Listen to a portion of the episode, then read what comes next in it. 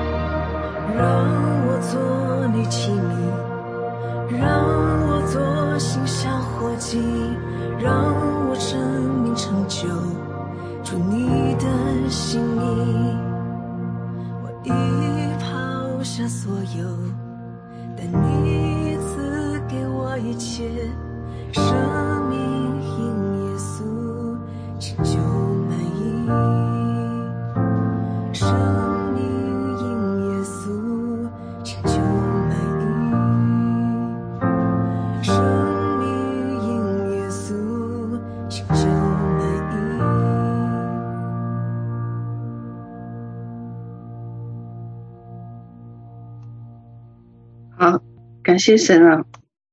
我觉得这首歌很很符合今天要讲、要分享的这个内容啊，所以这首歌就是一个祷告。我们做一个祷告啊，感谢主，你要将新酒赐下，使我们满意啊。那好，愿我们能够做你馨香活祭啊，能够达成神你自己的心意啊。还愿我们舍得抛弃呃所有，哦，因你要赐给我们新的自由、新的生命、新的力量。那感谢神，当我们放下我们生命所挚爱的旧有的一切，那神你将圣灵新火赐下，啊，好使我们啊重新踏上你所要预备的福分，你所要预备的真诚。感谢赞美主。啊，求神持续膏抹我们在座的家人，啊啊，持续的来啊点燃我们里面啊这个对神的热情和爱情。那谢谢主啊，愿你今天透过你自己的话啊来点燃我们里面的火啊，好让我们在啊新的一年里面与你来面对面，与你来对齐啊。因为你应许新酒必须要装在新的皮袋里，啊，愿这一年哦，我们一同来蜕变，啊，成为合神心意的器皿。感谢赞美主，啊，也赐福今天的分享，求你也赐福高摩我们在座的每一个，啊，使我们的心全然向你，对齐与你同行，奉耶稣基督名，阿门。再过半小时就是二零二二年，那新年总是有一个未来的一个展望啊，那我相信啊，我们都知道世界在经历一场大的变革啊，啊，所以我相信你们同意我目前说的话哦。那大家请我分享对明年二零二二年的展望。哦，我希望我今天分享没有吓到你们啊！我为这事情一定会去祷告哦。那祷告呢，拿到一些信息哦。那第一件事情呢，就是二零二二呢是一个刀剑兴起的年代，是个审判的年份。刀剑会让我们想到什么呢？我们会让我们想到混乱、争斗、冲突、战争啊，会让我们想到。洪水、台风、飓风、龙卷风、极寒或高温、饥荒或辐射，或宇宙射线啊，或太阳这个耀斑，或海洋污染，或火山，或地震，或干旱等等啊，这些极端的天气。那第二件事情呢，我们会看到更多的大量的陨石会从天降落。会看到火山爆发频繁，因为这符合圣经里面说的要用火审判土地这个预言。当神说他必要使刀剑临到，以致地上不能有太平啊，所以我们很自然会看到呢，啊，大国呢在争夺这些领导权啊，军备增进呢，从地面发展到空中，发展到太空。啊，就更会延伸到灵界的征战。那灵界的争夺战呢，会比以往任何时刻更剧烈。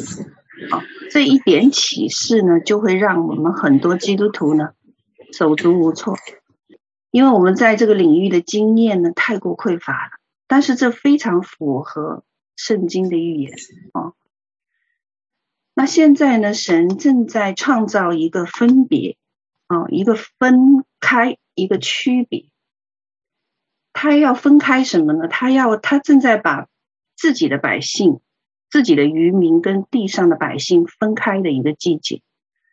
那我们肯定要经历一个动荡，啊、以至于这样，我们才能进入到神为我们预备的一个未来里。那在这一个当中呢，啊、有些人呢可能会被惧怕捕捉到。有些人呢可能软弱退后，有些可能会跌倒。但是如今我们这个季节呢，那么特殊啊，可能是我们历史上从未见过有这么重要和一个特别的季节。那我们知道说，由于人的罪呢，有一场前所未有的环境转变正摆在我们的面前啊。所以我们提到审判要领导土地和人间，那审判的原因我们都也都知道，是因为人类违反属灵的律，没有了德行，毁坏了先祖跟神签订的永约。这个在以赛亚书二十四章五到六节有完整的一个描述哦。他说他们犯了律法，废了律例，背了永约，就这三个条件，所以地要被咒诅吞灭。住在其上显为有罪，地上的居民被火焚烧，剩下的人稀少。那这是二零二二年我们将要看见的地上真实的一个写照。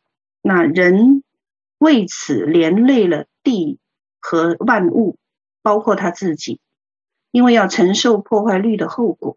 啊，换句话来讲，环境发生变化。啊，破坏了地球，极端天气这些天灾是因为人的罪孽遭受咒诅啊。好啦，讲完这个 不好的消息，但是有另一个好消息呢，是能让我们欢喜雀跃的。啊，就是什么呢？就是二零二二年呢，会是我们华人兴起并带出新事的一个季节，有新的事情临到，有新的影响力带下。那么，在世界是这样，在神国的领域同样如此哦，因为这是一个属于犹大支派和便雅敏支派转换的新季节。启示录第七章啊，我们记得有个经文啊，第七章二节说：“我又看见另有一位天使从日出之地上来，拿着永生神的印。天使从日出之地上来，指的是说，在日出之地有一场极大的这一个代祷征战运动，大有能力的代祷者会从。”东方日出之地出现，哦，那在那里的日出之地的天使呢，在幕后呢会被天父差遣，要来印什么？神众仆人的额头，哦，所以这里讲天使是从东方来，往西边去，再往以色列去，他要带着永生神的印去印什么？十四万四千，这是去以色列哦。那这是一个启示性的事情。当这个启示性的祭坛呢，在亚洲兴起的时候，就带下以色列和列国呃的祷告哦，然后就释放属圣灵印记的权柄预言了。那神在东方会兴起全球最大的代祷祭坛，哦，这个最大的这个代祷征战祭坛一定是从亚洲、东亚出现的。那当然，我们知道属灵的权柄和属灵影响力，同样是透过这个代祷和属灵征战被赐予下来。啊，这是为什么在。这个季节啊，二零二二年啊，是一个很重要的时间点，因为亚洲的教会会得着神极大的一个启示，来认识和明白末日，明白以色列，明白什么是基督的再临。耶利米书六章十六节，耶和华如此说：你们当站在路上查看，访问古道。哪是善道，便行在其间，这样你们心里必得安息。这句话是说呢，啊，幕后有古道会被复兴，这就是另外一个令人兴奋的，在二零二二年的大好的消息。那未来这些日子，这个末世古道的复兴，不单单是指阿尔卑斯山。深谷和摩尔维亚欧洲古道的复兴，同时也会点燃美洲大觉醒的古道复兴，和“一带一路”下亚非欧和中东丝路古道的复兴。啊，东亚教会其实已经踏入他在属灵里的位分。那末世的祷告、征战运动，哦，正在带动幕后的东亚，包括中国的大复兴在内。会震动列国，那这是是二零二二啊，二零二二还有一件事情，就是耶稣的使命呢，会持续的把地球从现在的样子转变，他回来后的样子的一个过程里啊，那我们知道地球需要转变和承载物质界和灵界共存于于地球的一种奇特的状态。这在二零二二年，呃，往后我们都会看见。那这会让我们看见一个很奇妙的事情是什么呢？就是让我们会看到呢，有比出埃及记更戏剧化的一个转化，和有比使徒行传更大有能力的一个转化。那这个转变呢，会触及地上的每一个国家，都将会经历神大有能力的神迹奇事和。审判列国的作为啊，这就是我们这代人独特拥有的经历。所以，为什么我今天分享说，我们需要转变，不只是转变，我们需要蜕变。呃，耶稣第二次回来前呢，我们都知道他会兴起新郎的朋友啊，也就是先锋者。马太福音十一章十节说：“我要差遣我的使者在你前面预备道路啊。”那这些人呢？他们是什么？像施洗约翰那样，他们站立聆听欢喜。哦，因为有旷野有人声喊着说：“预备主的道，修直他的路。”哦，新郎的朋友站着听见新郎的声音，就甚喜乐，故此我这喜乐怎么样？就满足了。那这个就是啊，第三件令我们兴奋的事情。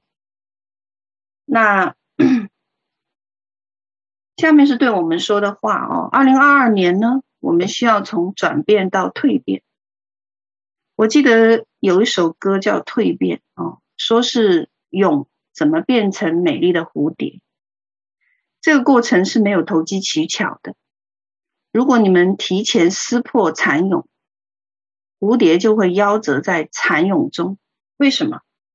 因为我们没有给它足够的时间，让血液流到它的翅膀，所以它就怎么样？没有办法飞翔。那蚕虫整个停留在蚕蛹的过程是很痛苦的，哦，是很痛苦的。然而必须要忍耐下去，哦。所以，我们很多人呢，会在末世的这个环境里面遇到很多麻烦啊，很多各种事物的缠绕，甚至呢，处在分身乏术的这样子一种压力之下啊。其实呢，这是你躲藏在产检中等候蜕变的这段时日。那这是一种压力，也是一种重压。但这种重压呢，并非都来自仇敌的搅扰，啊，从而使你失去平日的悠闲，甚至平静安稳。那它是神在扩张我们的领域，拉长我们的幔子和绳子，增加你的托付和增加你的责任。忙碌有时确实是。某些人体现自我价值、彰显自己或是获得安全感的一种表现，那这种情况是需要用爱来填补。但是大多数人遇到这样的压力的时候，却是神给的托付和责任的增加。如果你们还记得马太福音五章二十节里面讲到的一千两银子、五千两银子的这些比喻，我们可以看见这个比喻里面说到。最终那位拿五千两银子的人，他会怎么样？他会再多带回五千两银子。所以在这件事情上，他当然是比那领一千两的那一位领受了更多的托付和责任。啊，那我们知道这里有个结局，神给这一位五千两银子的，他是有奖赏的。哦，他的奖赏是十座城，可是另外那一位呢，却没有奖赏。那做神呼召我们的事情，并且专注于这个目标之上，哦，神迹自然会跟随你，因为你在神的命定中，连神都与你一起，所以神迹不过就只是一个附带品、附属品而已。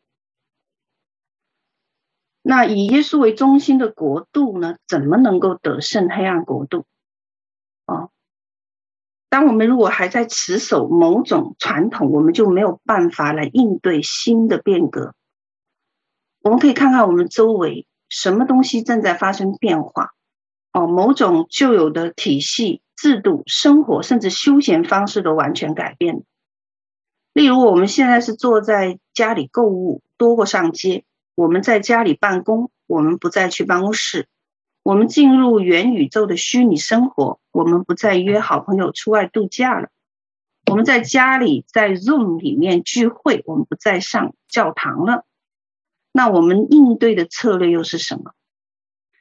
啊，我们知道说，敌基督要来呢的路呢是已经预备好的，几乎每件事情都已经预备好。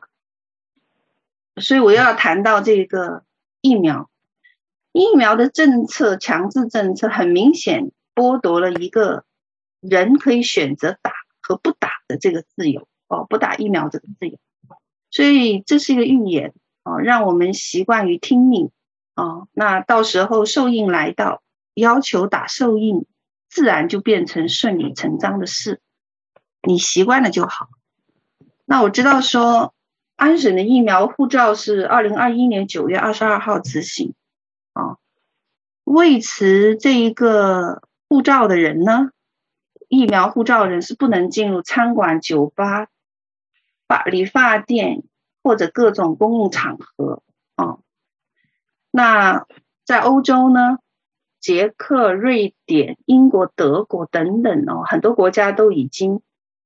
只把这个工作呢给已经接种者，哦，那没有接种的呢，你是不会有工作，哦，呃，当然你也不不能进咖啡馆和理发店。我相信很多欧盟的国家都会跟上，哦，就像我们这次去欧洲这五十天，哦，我们真的是多次被拒绝进入餐厅吃饭，哦，也被拒绝进入某些地方，还好。有神迹伴随，哦，那今年哦，二零二一年十一月底呢，所有的国家要求有这样的证件才能旅行或入境。那我们这一群人能在十二月平安入境，本身就已经已经是一个神迹哦。我们拿不出这样证件的，那。每件事情呢，都在按照圣经启示的章节在往前推进。天上罗尼迦后书二章说，有一样的东西在阻挡敌基督公开显露出来，现在要等到那拦阻被除去。你读这个经文的时候，你们知道那个拦阻是谁吗？是什么吗？他说有一样东西在拦阻。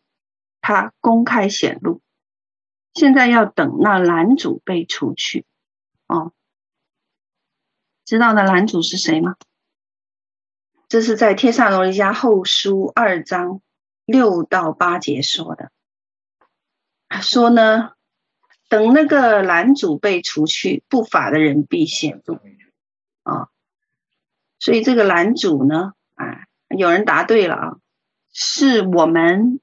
啊、这个男主就是我们，是能站立得住的那些教会，是神的余民哦，也是哦耶和华的军队。耶和华的军队是敌基督计划的拦阻啊！我记得我们这一次欧洲走岛的其中一个任务呢，就是拔一个祭坛，一个联动祭坛。那是一系列的联动祭坛了，拔什么呢？拔与这病毒瘟疫相关的欧洲联动祭坛，就是这个 COVID-19。那它的结果，在我出发前，圣灵就已经讲，拔掉这个联动祭坛，会让疫情在一年到一年半之内不再威胁人类。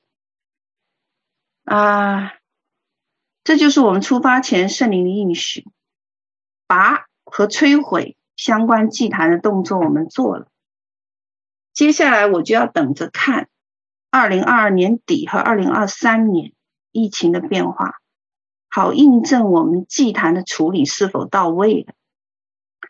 那这一些神的计划和举措呢，确实会让敌基督的计划备受拦阻。所以为什么说征战剧烈？这是个事实啊。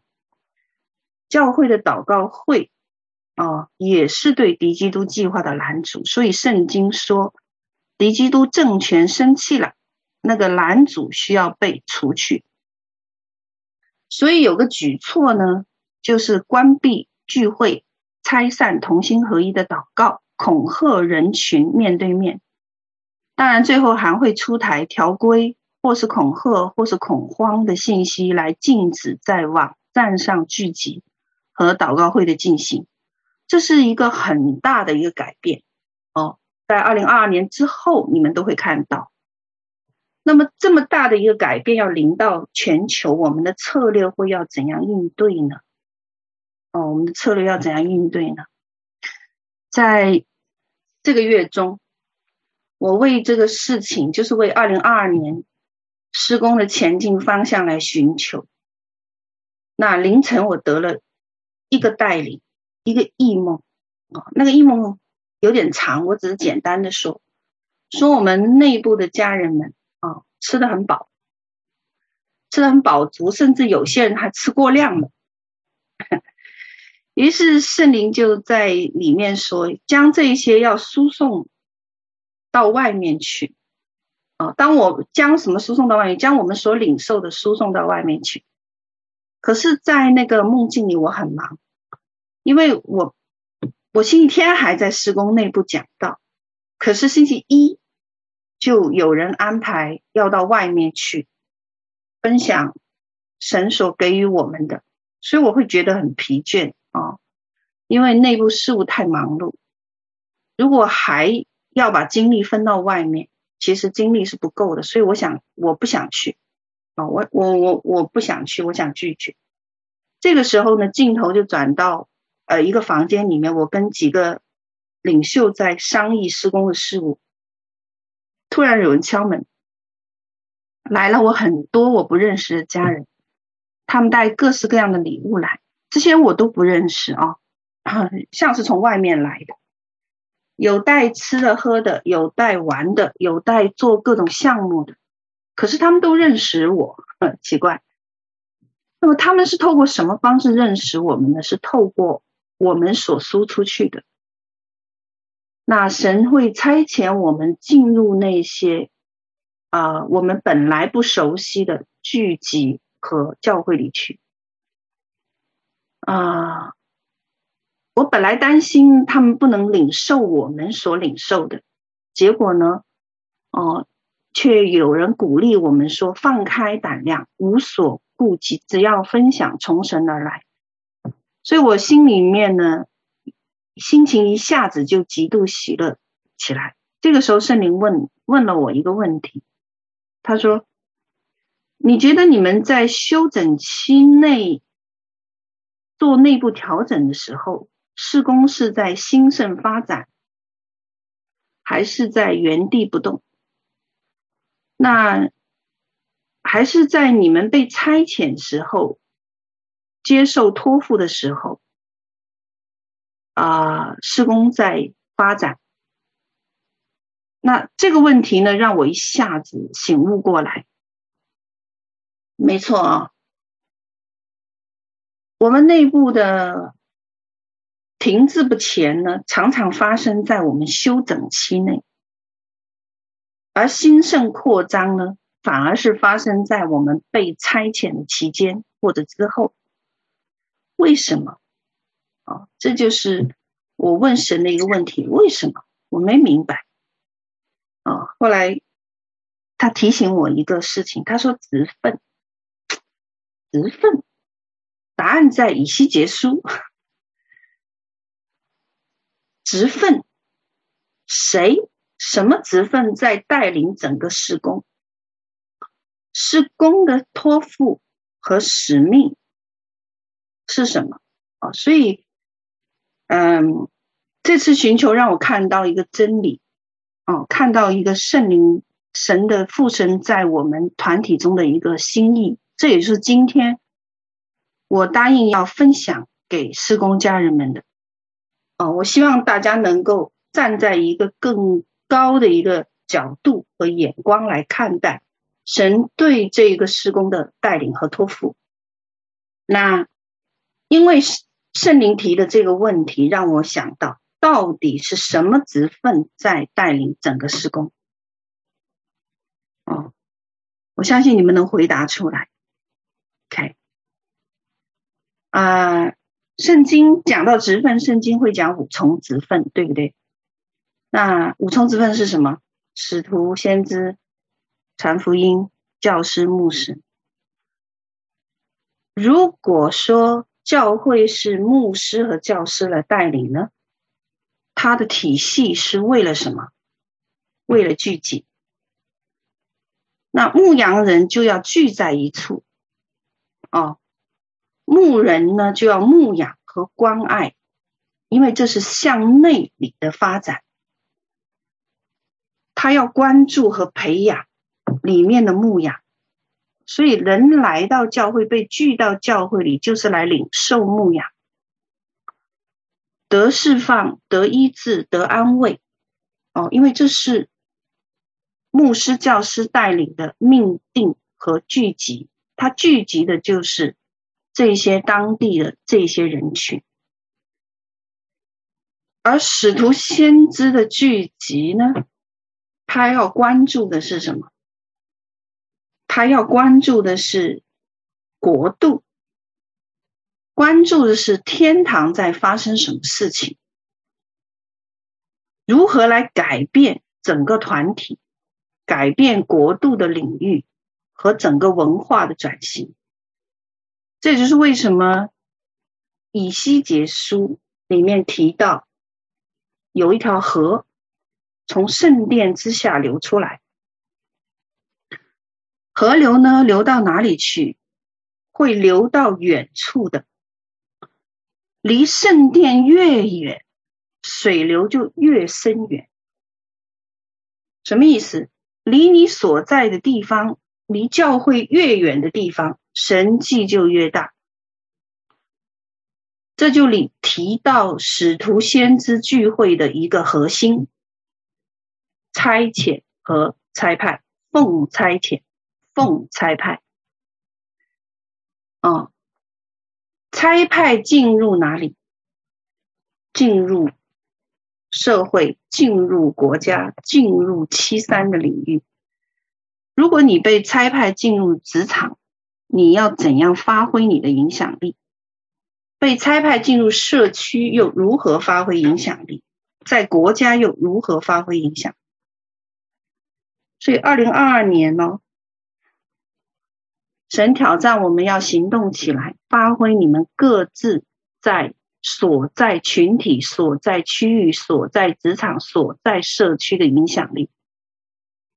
这就是神给我们托付的扩展的部分。其实也是我们以前曾经提到过的大鹰的两个翅膀的作为，我们并没有离我们启示录十二章的这一个托付远，啊，它就在里面。定位需要找准，才能在神的心意中前行，并蒙受恩宠。所以这是两种体系不同的运作方式。啊，牧师是聚集，使徒先知是差派，被差派。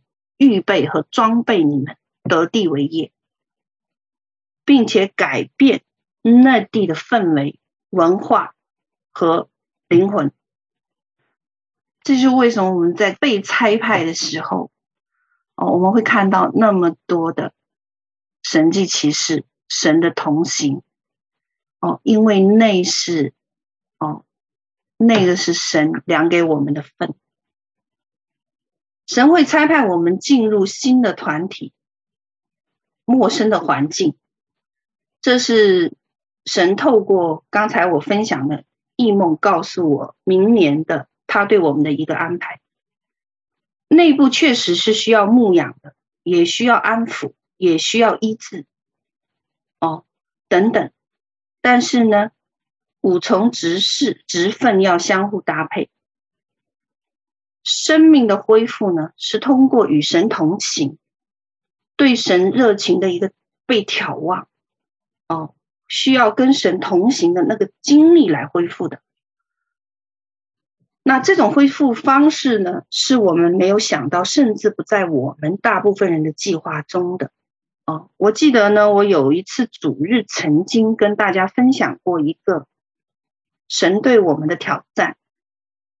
天父带我去看好多个千年古墓，哦，每一个古墓都是一个几千年历史，就是一个文明的古国，里面堆满了骸骨。那天呢，天父就挑战了我和我们的施工，啊，挑战我们什么一个事情呢？啊，挑战我们是否愿意承接。让这些骸骨复活的使命和托付，这也是今天我要讲的。新的皮带要承载新的酒。神呼召我们到底为了什么？如何才能做得到？那大家记得马可楼的故事，《使徒行传》讲五旬节圣灵降临，对吧？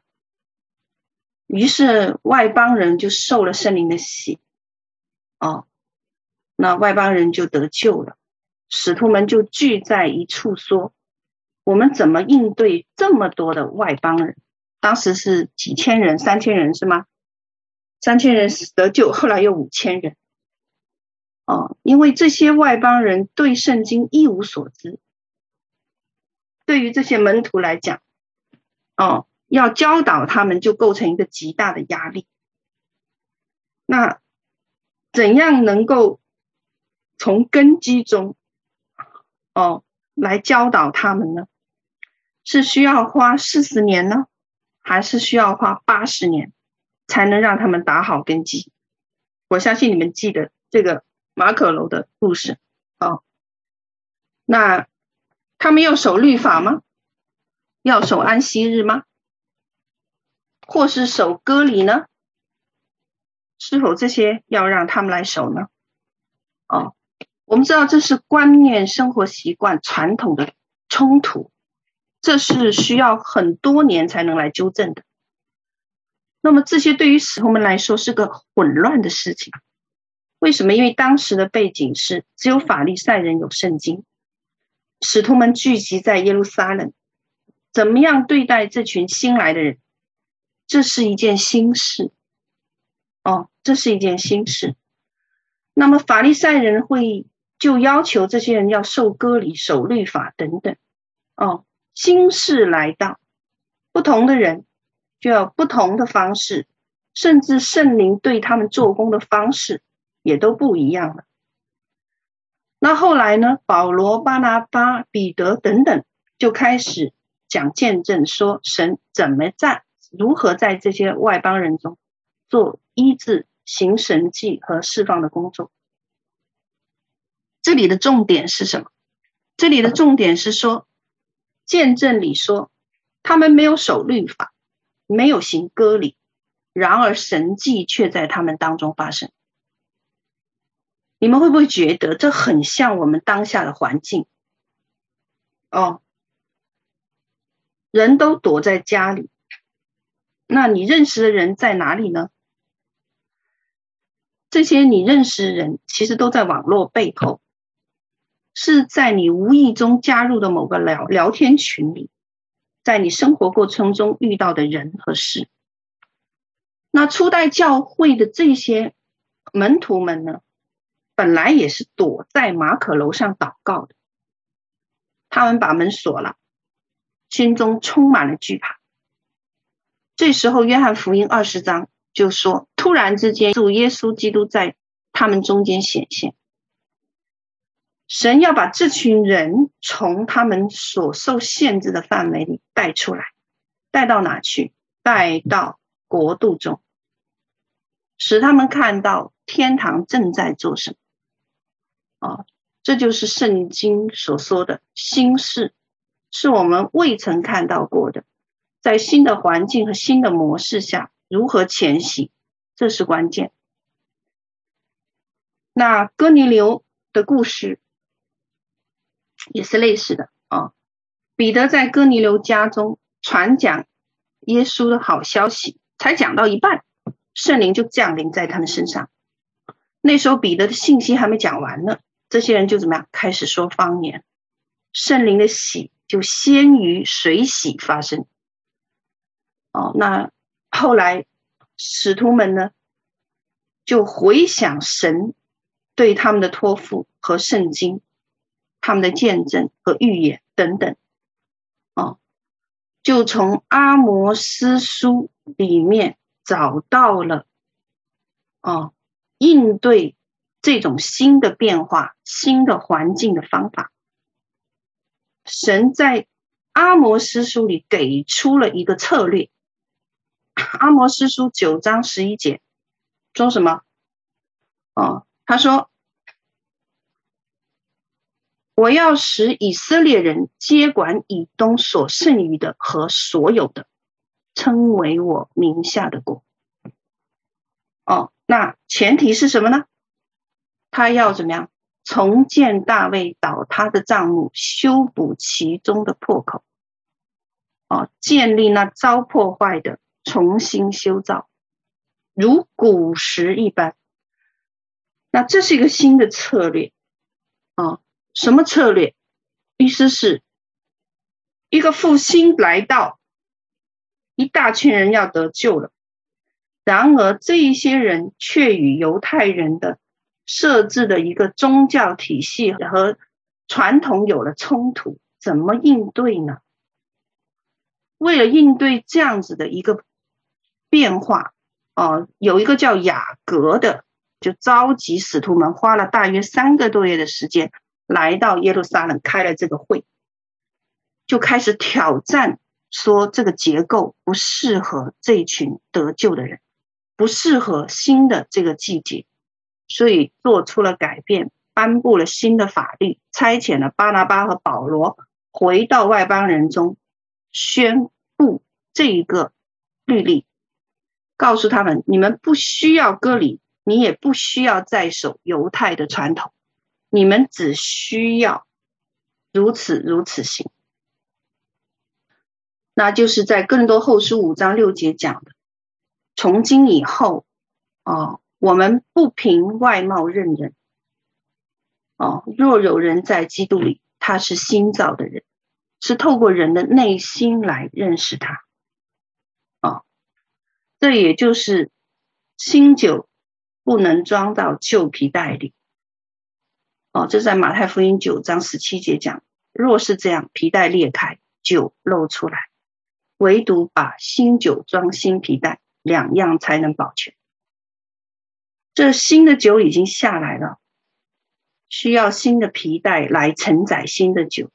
这是个新的季节，哦，新的季节就是我刚才提到古道的复兴点燃了，这几条古道同时要发生，这就是一个新的季节，新的酒，但是需要新皮带来承载。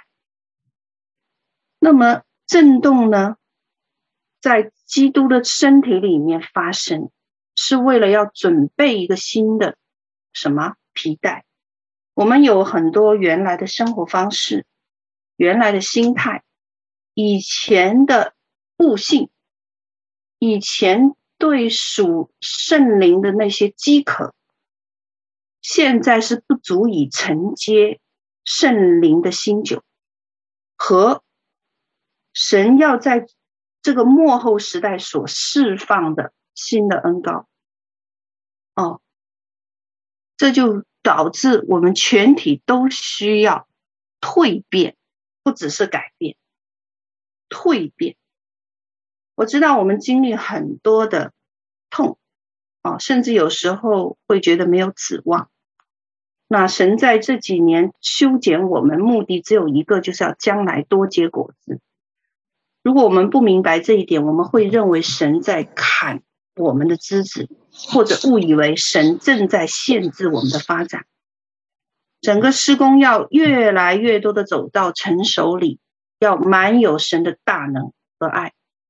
哦，这也就意味着这个世代会有，或者以后会有什么？你从没见过的压力增加，你从没见过的麻烦增加。由于有这些事情，所以代价是必须要付上的，因为这实际上在扩张我们的疆界领域。我们要问一个问题，就是我们在神的恩典中到底能走多远？那就在乎你是否会为了那从上头而来神圣的呼召，放弃任何你有的东西，牺牲你目前所有的旧爱。去除任何拦阻基督的事物，哦，能否像腓利比三呃三书八章里面说的什么？我已丢弃万事，看作粪土，为要得着基督。那我们有很多优秀的家人在幕后施工里面停留，这让我感到非常欣慰。哦，有很多家人把这里当做家。我们从这里得着的一切，你要知道是神给当下这个世代的礼物。哦，让天国能在地上彰显，让耶稣基督的名被传扬。所以，我们不要担心我们会错失掉什么东西。哦，我们当中有很多人说，我已经有一年甚至两年没有跟朋友们约在一起吃饭了。啊，有些人也说，我有某种服事我开展不了，因为疫情。有些人说我不能到处飞，有些人说我不能写作，因为家里孩子太多，他们太吵了，等等等等等等。所有的这些，我相信神不会感到惊讶的。为什么？因为正是这个时期的到来，你并没有错失什么。你所需要的一切，圣灵早已在二零二零、二零二一全给你了。啊，因为他在精心预备你面对这个未来，所以我们现在要对我们的灵来说话，振作起来。重新点燃你的热情，不要灰心，因为神正在让你在破茧蜕变的前夜中，哦，所有的供应、救赎、平安都会到来。知道说这些时刻是神设定的，也是神许可这个神圣的时刻，他要来供应我们。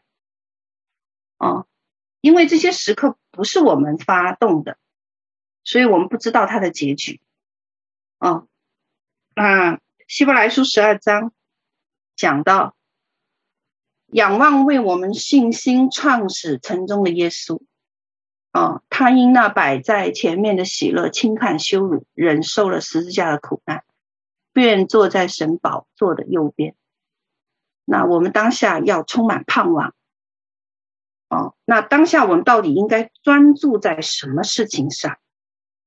我知道我们现在其实这两年、这几年啊，都处在属灵剧烈征战时期，因为这是已经踏入圣经启示录的某个重要的年份，所以很多人是绝望的，危机已经开始威胁到个人的属灵生命里。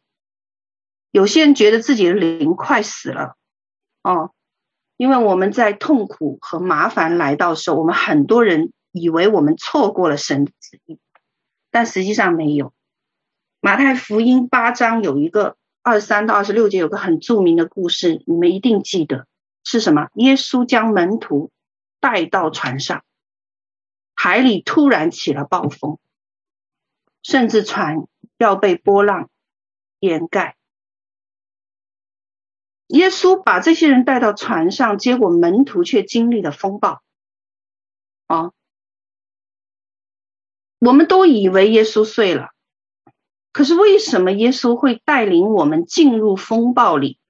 而且那个风暴、那个环境明明已经威胁到我们的性命啊！其实耶稣是想让门徒们看到和知道一件事情，他需要让他们看见，在岸上的神和在风暴中的神是不同的，在危急。你生命和你绝望的时刻，你是否依然充满盼望？依然会说：“我的王在洪水中坐着为王。”哦，他会为你平息风暴。那这五十天的欧洲走岛啊，让我知道神正与我们同在。神的同在就彰显在这里，以至于我们不感觉孤单。我们可以去任何国家、任何场合、任何地方，因为有神的同在的时候，就像耶稣还在地上陪伴我们一样。哦，耶稣在我们里面帮助我们来完成天父的旨意。你知道，我大部分时间我是一个人住。每次我回家，家里是没有灯光的。每次我回来都很晚，可是总有平安与我们同在。每次我一打开房门，钥匙一开门，我就会跟屋里说：“天父，我回来啦！耶稣，我回来啦！圣灵，我回来啦！”为什么？因为他们永远没有离开，随时陪伴。啊，对呀，我还忘记跟你们介绍，我家后院还有七位大天使，所以我从来不觉得孤单。哦，那我们知道说，神在我们的里面帮助我们，在完成天父的旨意，所以我们不要疑惑哦，因为每天都有圣灵在我们里面提醒我们，在我们灵里面跟我们每日交谈。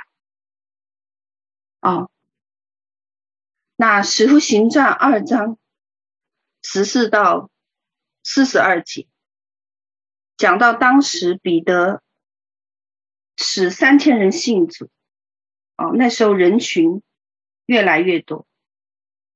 那彼得被选出来宣讲耶稣的真理。你知道彼得是谁？彼得就是那个在克西马尼园砍下别人耳朵的那个，鸡叫前三次不认主的那一个，在海面上沉入水中的那一个。哦，这个人很很容易分心。很容易冲动，那但是呢，现在他不一样了哦，因为他现在所专注的不可撼动。那么，当彼得定睛在神身上时候，他在地上的使命就活过来了啊！所以我们的焦点要稳固，要聚焦哦。那虽然现实的环境依然动荡不安，虽然还有惧怕和不幸，虽然不公正依然存在，啊，甚至你的救主是被钉在十字架上被处死的，虽然接下来还会有人献出生命，啊，可是当你专注的时候，啊，专注的时候。你就不会被打扰，就像彼得当时跨出船边要在水面上行走的时候，耶稣让他做一件事，你定睛专注在他的身上，他才不会掉到海里。但是当他一低头，他就掉下去。所以现在是我们回转目光，定睛在托付和使命的身上，定睛在救主的身上。哦，转眼定睛仰望耶稣。你所有一切世俗的事就转为虚空了，任何面临的风暴才可以胜过，哦，才可以胜过。所以我们现在正在做一件事情，就是我们要从地上走进那个荣耀里。当我们的眼光专注在天父的身上，我们才可以走过这么多的疫情、地震、飓风、洪水。灾祸，啊、哦，所以圣经才讲，我更愿离开身体与主同住。OK，啊、哦，那约翰一书三章三十节说，他必兴旺，我必衰微。哦，那啊、神给我们这样子的一个盼望，哦，让我们明白说，他有一个解决的方案。哦，你们知道解决方案在哪吗？哦，你们可以回去读约珥书的二章，从十二节一直可以读到最后，你可以看到神将那个解决的方案，将列国的一个策略和方案都放在里面，好让我们知道怎么样子啊、发挥天国的影响力，怎样子让基督是万国的盼望，让耶稣的名被传扬。啊，感谢神。那我今天分享的呢，啊，就是这么多啊。那嗯，求主持续加添力量给我们每一位啊，让我们能够成为那个新的皮带，将新酒盛在皮带里。那我奉耶稣之名也祝福我们在座的家人，哦，愿新的酒由你来承载。愿圣灵新的火由你来承载，哦，那愿我们做馨香活祭啊！愿你成为神的器皿，能成就天父的心意。愿神祝福大家。好，我请你那样给我们放了的黄金城哦。